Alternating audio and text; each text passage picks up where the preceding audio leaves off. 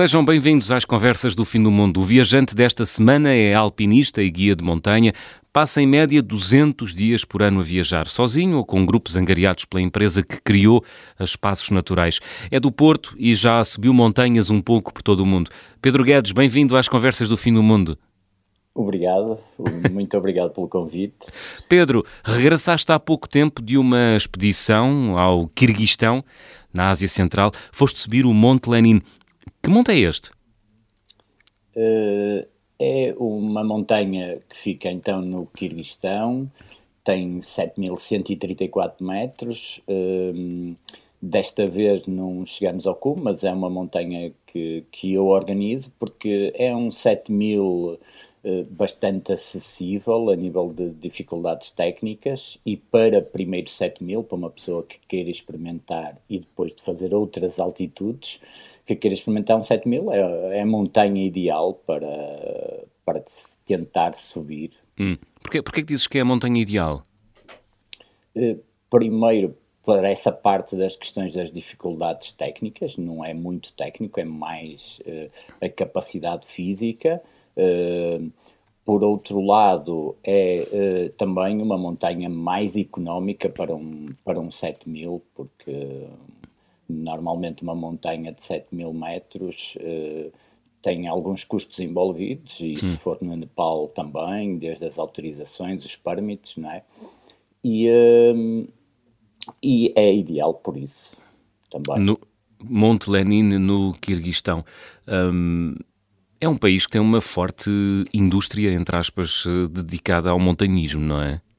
Eh, sim, embora um, e, e, eles estão, têm algumas montanhas, estão muito um, também focados nessa parte do, do, do, turismo de montanha, na parte do alpinismo também, num conceito mais desportivo. Hum.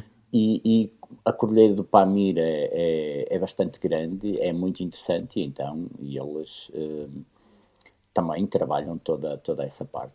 Exploram-na, não é? Olha, eu estive, a ver, eu estive a ver as fotografias que publicaste nas redes sociais, uh, eu diria que esta montanha, este Monte Lenin, poderia ser em qualquer parte do mundo. Há alguma característica especial, sei lá, do ponto de vista geográfico, Pedro?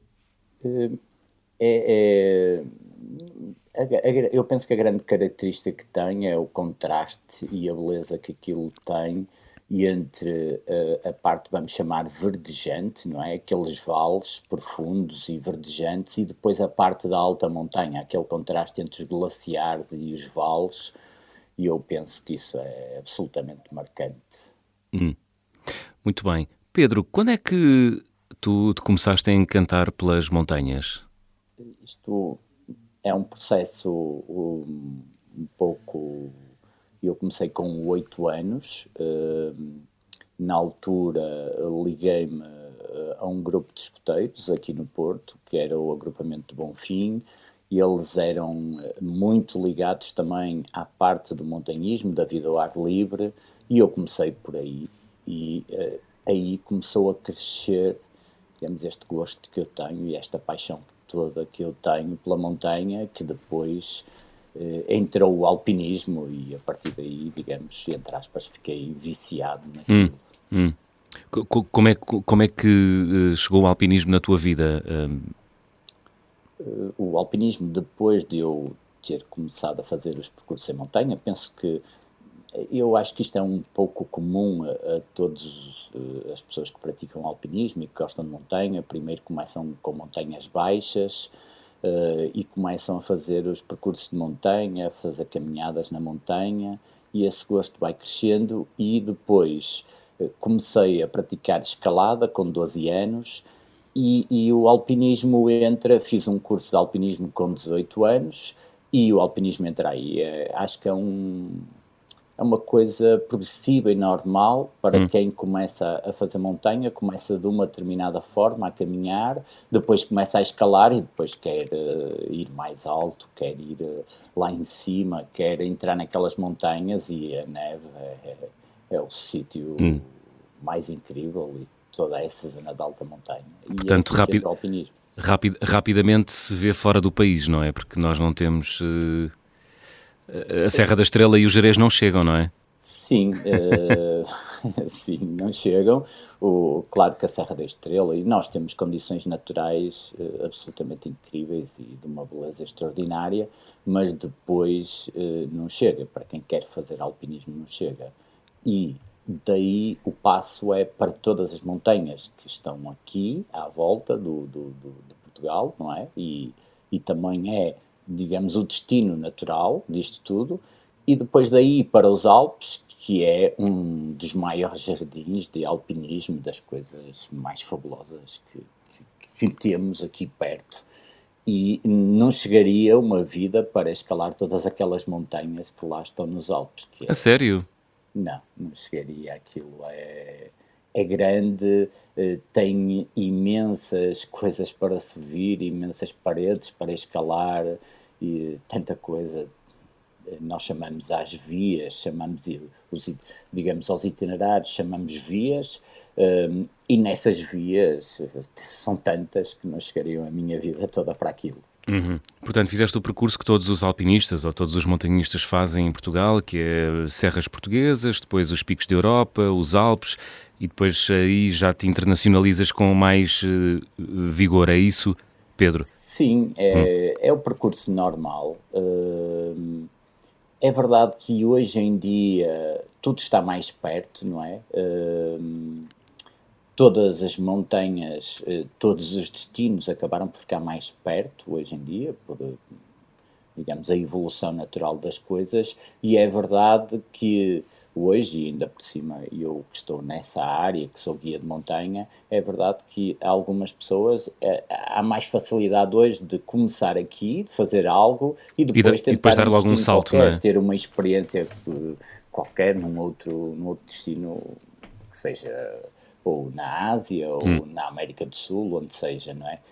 E isso é uma verdade hoje em dia, mas para mim que tinha 18 anos, não era uma realidade, por isso é um percurso natural. Começamos por estas montanhas aqui, uh, vamos até aos Alpes e depois daí para, para o mundo, para onde nós sonhamos, onde nós nos queremos desafiar.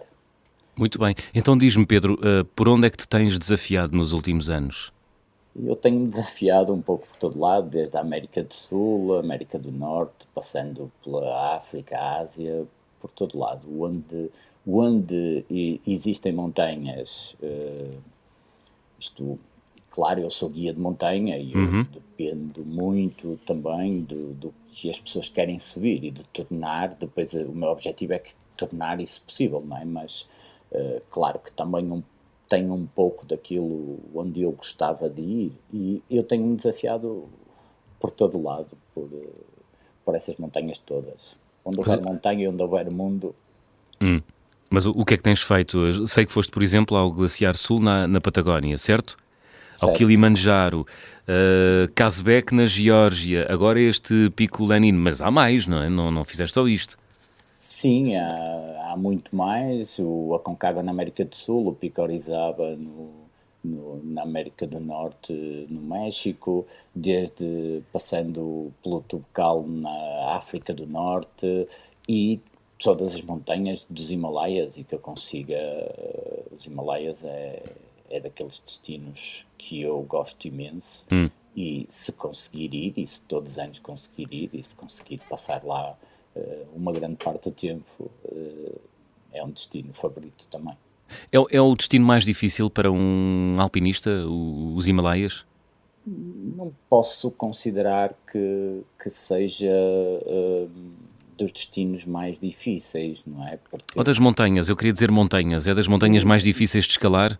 Não, uh, eh, um, há montanhas, eh, por exemplo, aqui nos Alpes tem montanhas muito difíceis de escalar, montanhas uh, tecnicamente até mesmo muito difíceis de escalar, mais do que nos Himalaias, e, e, e por exemplo, uh, a provar isso estão alguns alpinistas como alguns franceses, por exemplo, que não saíram até dos Alpes e que focaram muito a sua atividade do alpinismo ali nos Alpes, porque a dificuldade até está lá. Agora, os Himalaias têm muitas outras coisas, que é uh, a viagem e a experiência em si, não é?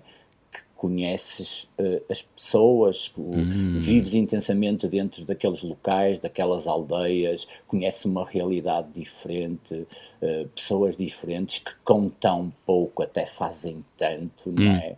E que para eles é uma coisa uh, tão simples e do simples conseguem fazer tudo tão extraordinário, não é? E, e, e isso que te dá os Himalaias e que te dá também outros destinos, não é? Um, ou que te dão outros destinos, quer dizer, isso leva com que tu queiras entrar naquelas montanhas. Depois a dificuldade técnica ou, ou tu depois é uma opção uh, se queres fazer uma coisa muito difícil ou se queres fazer uma coisa muito fácil. Portanto, os Himalaias valem pela experiência global, não é? Pelo exotismo dos, dos países uh, onde estão uh, localizados, não é? Ali na Ásia e, e por toda a experiência envolvente, não é? É isso, Pedro? Sim, é um conjunto de tudo. É? é um conjunto de tudo. Para quem gosta especificamente só de viajar e esse contacto, deve procurar isso e deve entrar nos Himalaias e conhecer isso. Para quem gosta de alpinismo, tem isso e um pouco mais, e entrar na montanha, e entrar num destino que pode ser inexplorado, ou mais hum. remoto. Quer dizer, por isso isto, isto é um conjunto uh, de muitas coisas, de muito, de muito daquilo que nós queremos. Uhum. Pedro, o, o que é que te atrai nas montanhas? Essa é uma pergunta um, que pode ter muito de racionalidade e muito de filosofia. Uh, racionalidade por isto tudo até que eu estava a falar e que temos imensas justificações para ir à montanha. E depois a outra questão filosófica que é aquela coisa de a beleza natural, o silêncio interior, aquela parte de nós estarmos num, num destino assim e podermos um, fazer depois algo que nos desafie também, uma aventura ali dentro. Quer hum. dizer, é, é, toda essa envolvência. Gostas da montanha porque é onde te sentes bem, é isso? Sim, cada vez uh, acho que gosto mais da montanha e cada vez sinto como se, que estou melhor lá na montanha. Vais, a, vais acabar um ermita algures num pico gelado? é isso? Uh, acho que não, acho que não. não. acho que não, nem tanto, porque hum. eu acho que nós valorizamos mais quando regressamos. Como assim? E uh, eu acho que valorizamos muito quando lá estamos, não é? Mas quando regressamos é que nós entendemos que aquilo foi tão bom, que nos soube tão bem, que precisamos tanto daquilo. Por isso eu acho que também preciso desse contraste, não vou ermitar. acho que preciso muito desse contraste, de voltar à cidade, de, de sentir uh, este ruído todo e depois dizer a mim próprio, Ei, foi tão bom, eu estive tão bem lá, eu acho que preciso disso, por isso. E eu, eu acho que temos que usar a balança nestas coisas. Claro que a montanha pesa mais, mas, uh, mas eu preciso de balançar entre um lado e o outro. Hum, claro. Olha, e de todos os sítios por onde já passaste, todas as montanhas que já subiste, Pedro Guedes, qual dirias para ti que é mais uh, memorável? Hum. Vou ter que responder com filosofia. então, acho que tenho que responder. Eu, eu para mim, uh, claro que as memórias uh, são coisas incríveis e cada uma teve os seus momentos e, e, as pessoas, até com quem eu sou guia de montanha, as pessoas uhum. com quem eu partilho essa experiência trazem-me. Cada montanha tem uma memória incrível, não especificamente também só pela montanha ou pelas características do alpinismo e da montanha, mas também pelas próprias pessoas com quem eu estive. Uh, e é sempre diferente por isto, pelas pessoas. Eu às vezes, eu, eu repito muito a subida de, de, de, das diferentes montanhas, não é? Porque eu faço isto ao longo, tenho feito isto ao longo de 15 anos e repito muito uh, montanhas. Às vezes até acho que ando quase num piloto automático, hum. mas as pessoas fazem essas memórias também. Tem, tens um calendário, não é? Tens um calendário por ano, naquele mês vais àquela montanha, no outro mês vais à outra. Um, tens Sim. Eh, notado evoluções uh, na paisagem natural ao longo destes últimos 15 anos, Pedro? Sim, tenho notado muito, não é? Temos a questão do, do, do, próprio clima, não é? Temos a questão de, esta questão do aquecimento global, temos a questão, temos os factos, digamos, do retrocesso dos glaciares e, e as coisas estão muito diferentes. Agora, o crescimento do turismo eh, também faz com que eh, as aldeias cresçam, eh, que as cidades também cresçam, que as aldeias entrem mais dentro da montanha, quer dizer, é diferente. Uh, mas é a evolução natural das coisas. Hum, claro, há, esse, há, sempre esse lado, não é? O, o, a indústria do turismo beneficia os locais, mas, uh, mas também pode ter um impacto uh, negativo, não é? Sim, é, é, é, a mesma balança que eu estava a falar hum. há pouco. É, ela existe, não é? Agora, temos que estar bem e que compreender como é que as coisas são, não é? E principalmente esse fator, por exemplo, quando falamos de países como o Nepal, não é? Ou a Índia, uh, isso é um fator importante para aquelas pessoas e é determinante na vida daquelas pessoas.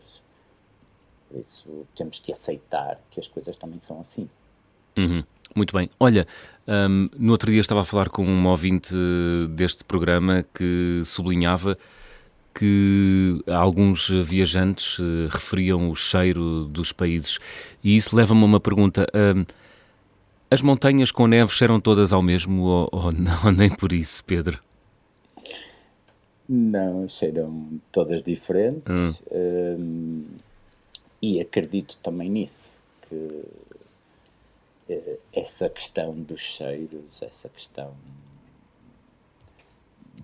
sentir uh, isso quando vens e quando lá estás, eu, eu acredito que isso exista. Muito bem, muito bem. Estamos à conversa com o guia de montanha e alpinista Pedro Guedes. Abrimos o álbum de viagem.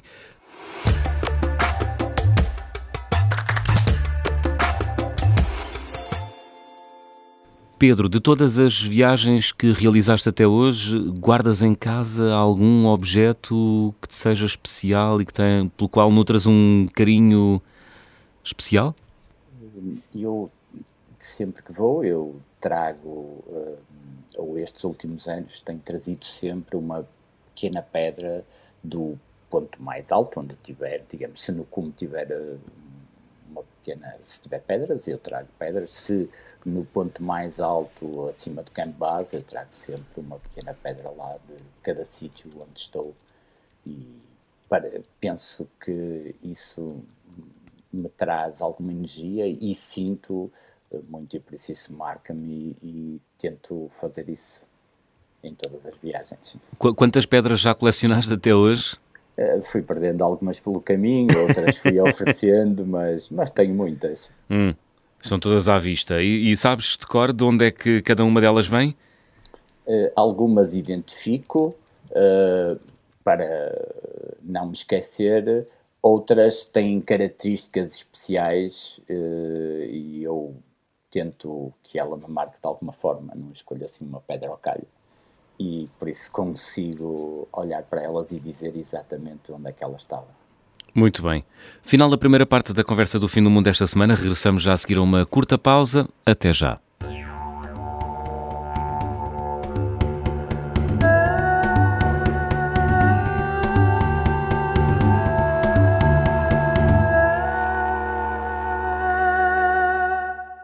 Segunda parte das conversas do fim do mundo, estamos à conversa com Pedro Guedes, guia de montanha e alpinista.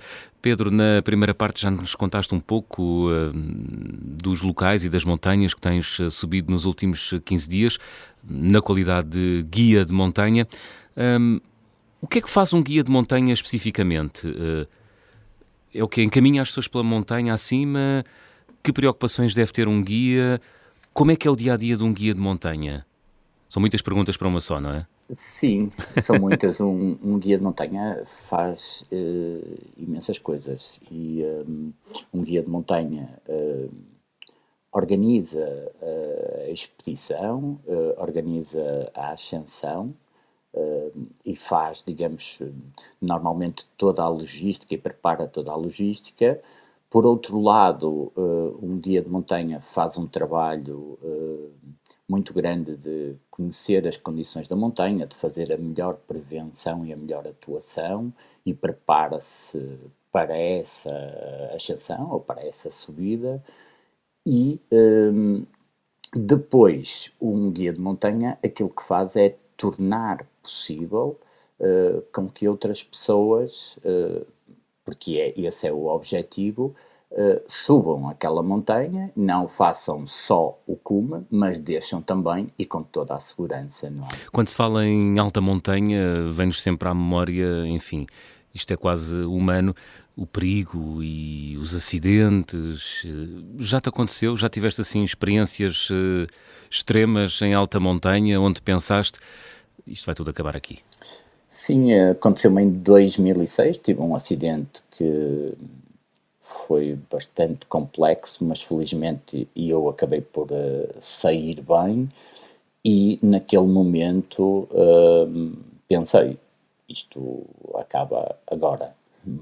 E, e, senti isso, mas sim, uh, a alta montanha tem esses perigos e esse risco todo envolvido, mas por outro lado tem depois todas as outras coisas. Uhum. Mas conta-me o que é que aconteceu. Eu estava a escalar nos uh, Alpes franceses, uh, foi numa situação em que eu estava numa plataforma, num, num sítio muito complicado, uh, super vertical e, e, e, bastante alto, e eu nessa plataforma espreitei e a plataforma virou e eu caí de cabeça para baixo e caí 35 metros pelo ar numa, digamos, numa parede de 300 ou 400 metros e, e fiquei pendurado, consegui, uh, digamos, ficar numa pequena plataforma hum. de neve e fiquei, fiquei lá, fiquei lá, digamos, pendurado, hum. mas na altura... Estavas uh, sozinho?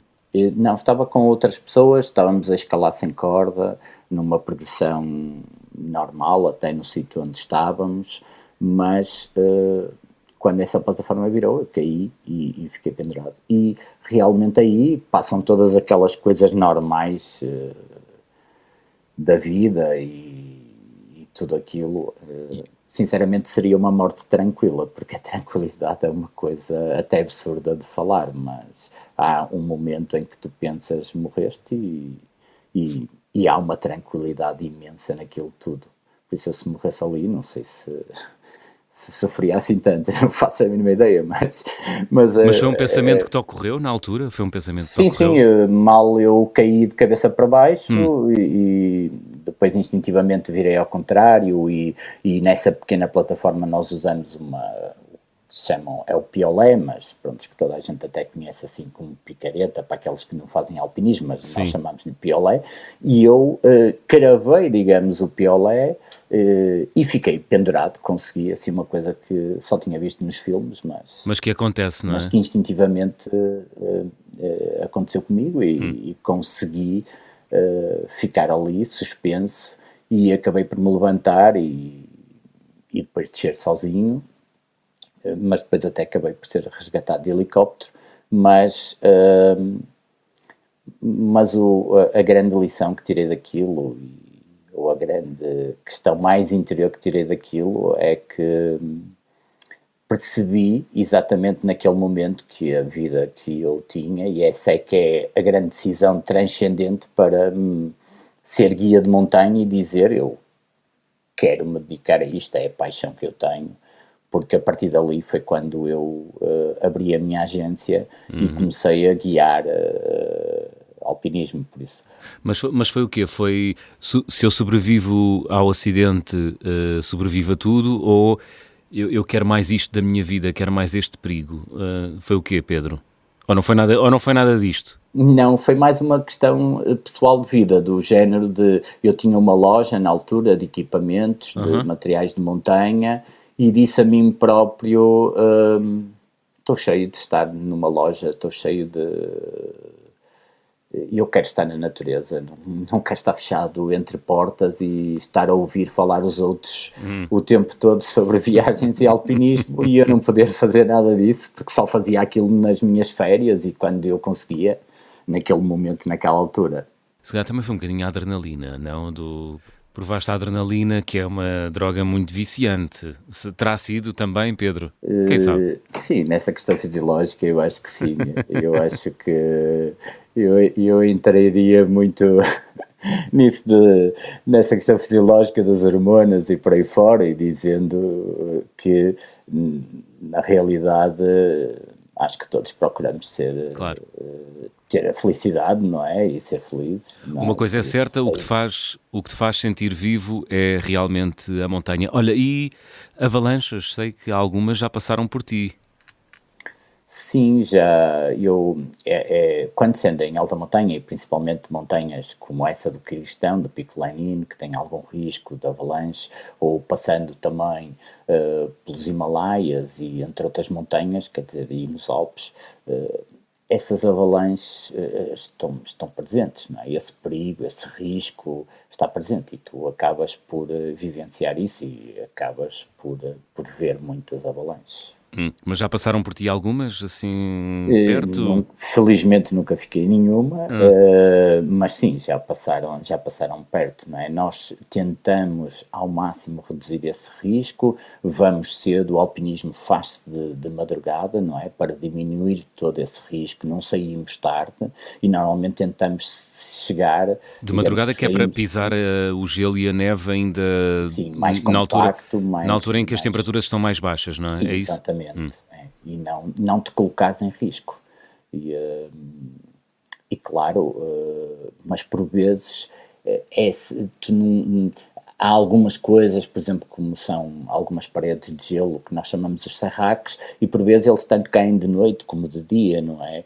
E, e não há forma, digamos assim, de tu. Um, não, são perigos que tu não controlas, não é? E, claro a única coisa que podes fazer é ali a melhor uh, atuação possível e não estar debaixo, digamos, uh, desses sítios a horas que não deves, mas, mas há coisas que tu não controlas.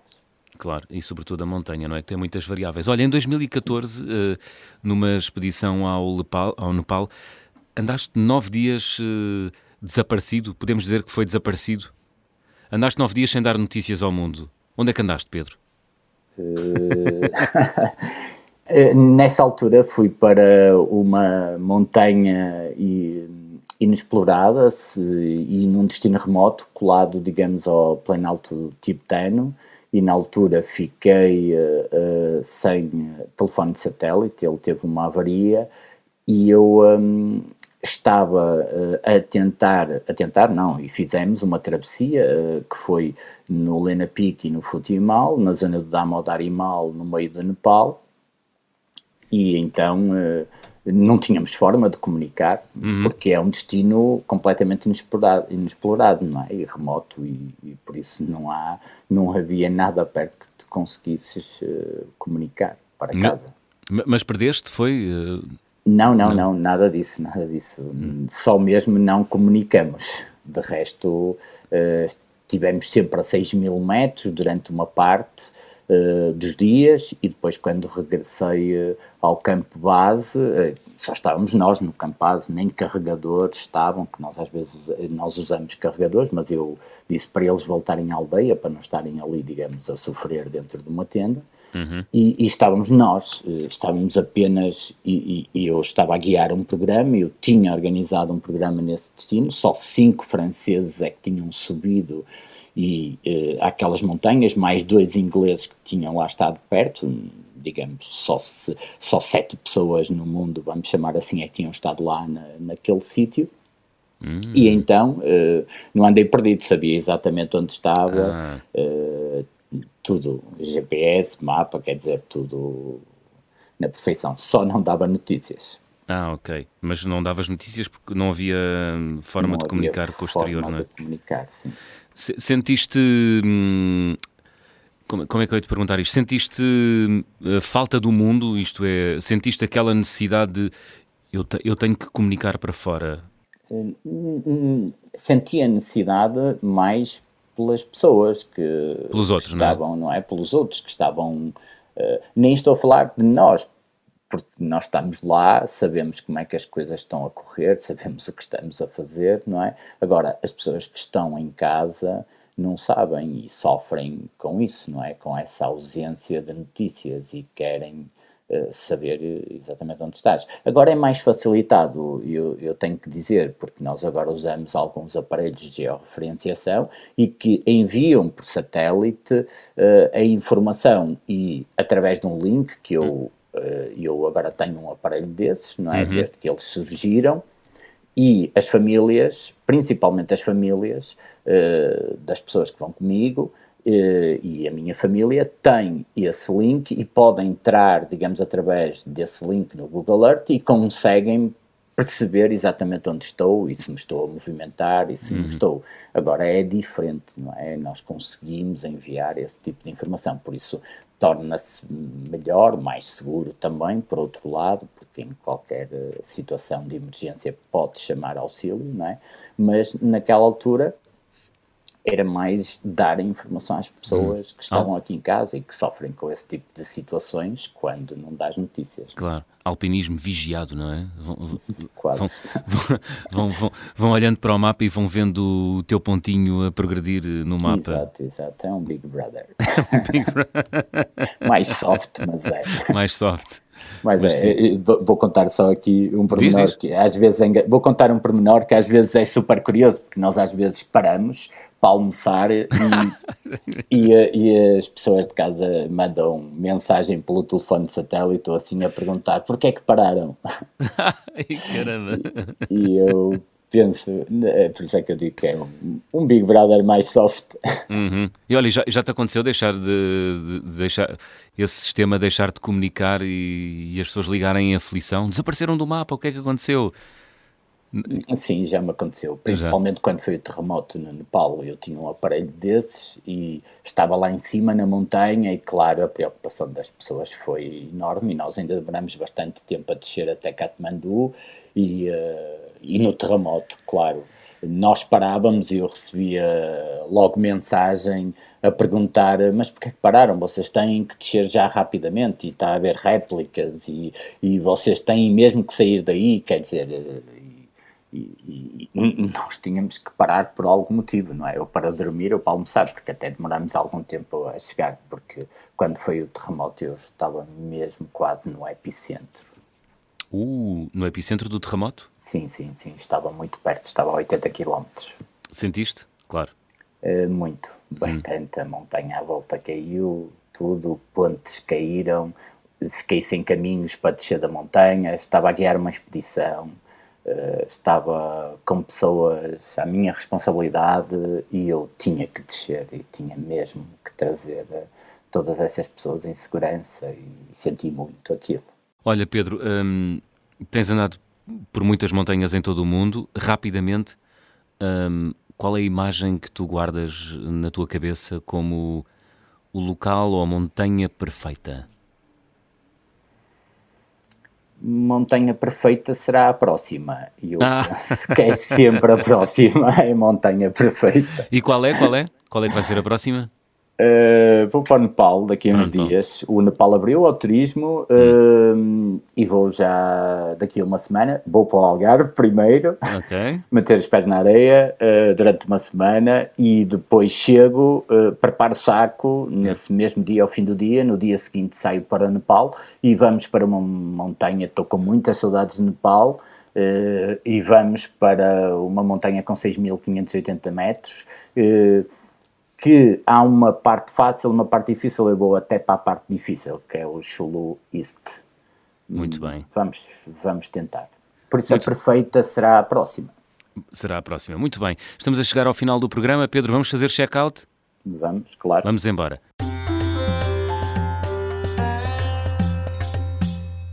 Na minha mala vai sempre. O que é que vai, Pedro?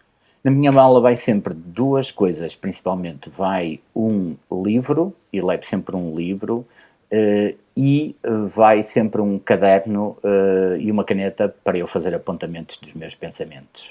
Ah, boa. Escreves, anotas tudo, escreves sobre quê, Pedro? Escrevo uh, sobre interior, sobre aquilo que estou a sentir, sobre essencialmente sobre pensamentos, sendo que digamos a alta montanha tem uma coisa super engraçada que é a hipóxia, não é? Eh, a falta de oxigênio uhum. e é, eu gosto de escrever quando me falta o oxigênio. Ah. é melhores alturas para escrever.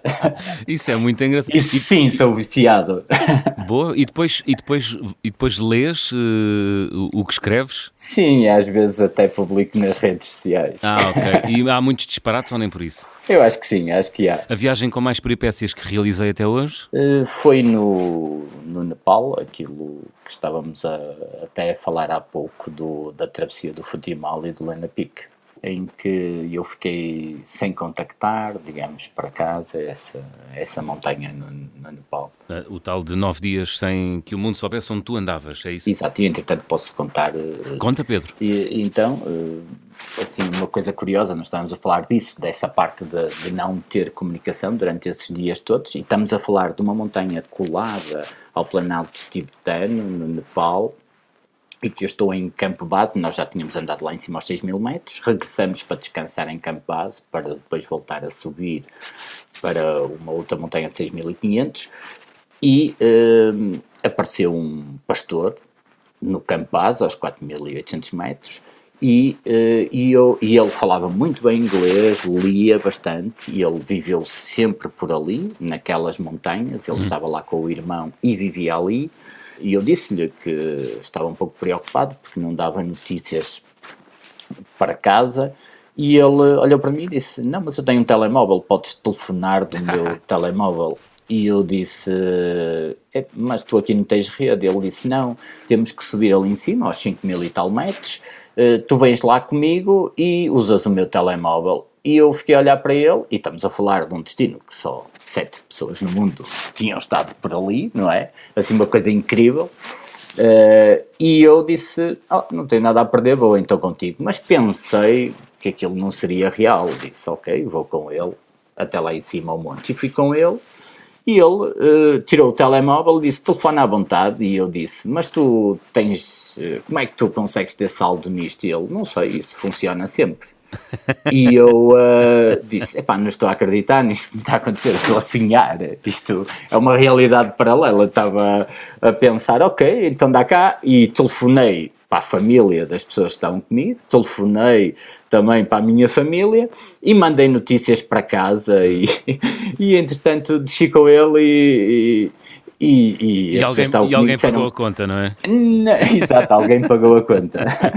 Eh, claro que uh, aquilo é uma zona de onde os tibetanos fugiam e o meu pensamento, claro, é que ele estaria possivelmente a controlar isso. Hum.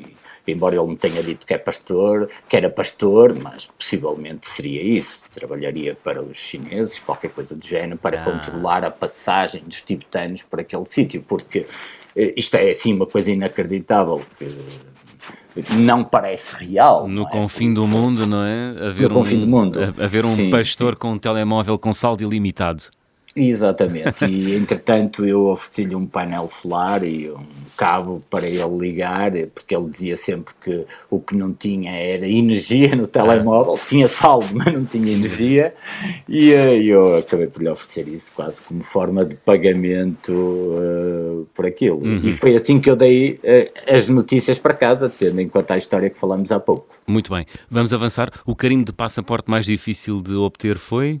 Não, nunca tive problemas. grandes de, problemas. Hum. Tive uma situação que foi no sul da Patagónia, quando entrei no glaciar sul patagónico, uh, achei super curioso porque os argentinos queriam que eu carimbasse a saída e uh, como eu ia para uma zona de fronteira com o Chile, os chilenos também não não iriam carimbar a entrada. Então, e, o que os argentinos me disseram é, tu a partir deste momento, como vais para uma zona do, do, do glaciar sul patagónico, vais estar numa zona de terra de ninguém, entre aspas, é nem nós te vamos buscar, nem os chilenos te vão buscar. A partir desse momento vocês estão por vossa conta. Hum. E isto foi assim a história mais curiosa que eu tive com o meu passaporte. Digamos, um carimbo de saída, hum. Não há carimbo de entrada e em terra de ninguém. Terra de ninguém, completamente. Olha, a recordação de viagem mais cara, Pedro, qual foi? A viagem mais cara são sempre aquelas em que os permites, principalmente as autorizações para subir, são super caras e uh, são os destinos remotos no meio do Nepal que tens que só para teres uma autorização tens que pagar 3.500 euros por um pequeno papel. Eu tenho esses papéis em casa e às vezes pego neles e faço a conta e digo 3.500, 7.000 e ando por aí fora. E essas são as mais caras. Por um papel, 3.500 euros. a refeição mais estranha que comi até hoje? Uh, não, uh, nunca tive assim uma refeição estranha, tive só no México, provei aquelas coisas todas, desde as baratas, os gafanhotos e por aí fora. Hum, olha, gostava de viajar com? Com o meu filho. Acho que é com quem eu gostava mesmo de viajar. Gostava que ele um dia viesse comigo a uma expedição. Quem sabe? Que idade é que tem o teu filho, Pedro? 15 anos. Está quase, está quase, está quase. Gosta, Sim, já, já se interessa pela montanha? Não, não, não, não. Ele adora ginásio, adora esforço físico em ginásio, mas diz que isso de montanha não é para ele. muito bem. Muito bem, muito bem, Pedro. Agora sim, chegamos ao final do programa. Que música escolheste para fechar esta conversa do fim do mundo? Escolhi, escolhi a música do Curtis Harding, o uh, I Need Your Love. Uhum. Isto é uma história de amor, basicamente o que falamos hoje, o meu amor pela montanha, pelo alpinismo, e escolhi essa música. Muito bem, muito bem. I Need Your Love de Curtis Harding a fechar a conversa do fim do mundo desta semana. Pedro Guedes, muito obrigado. Obrigado pelo convite. Ora, é essa. As conversas muito do obrigado. fim do mundo regressam hoje a oito dias. Até lá.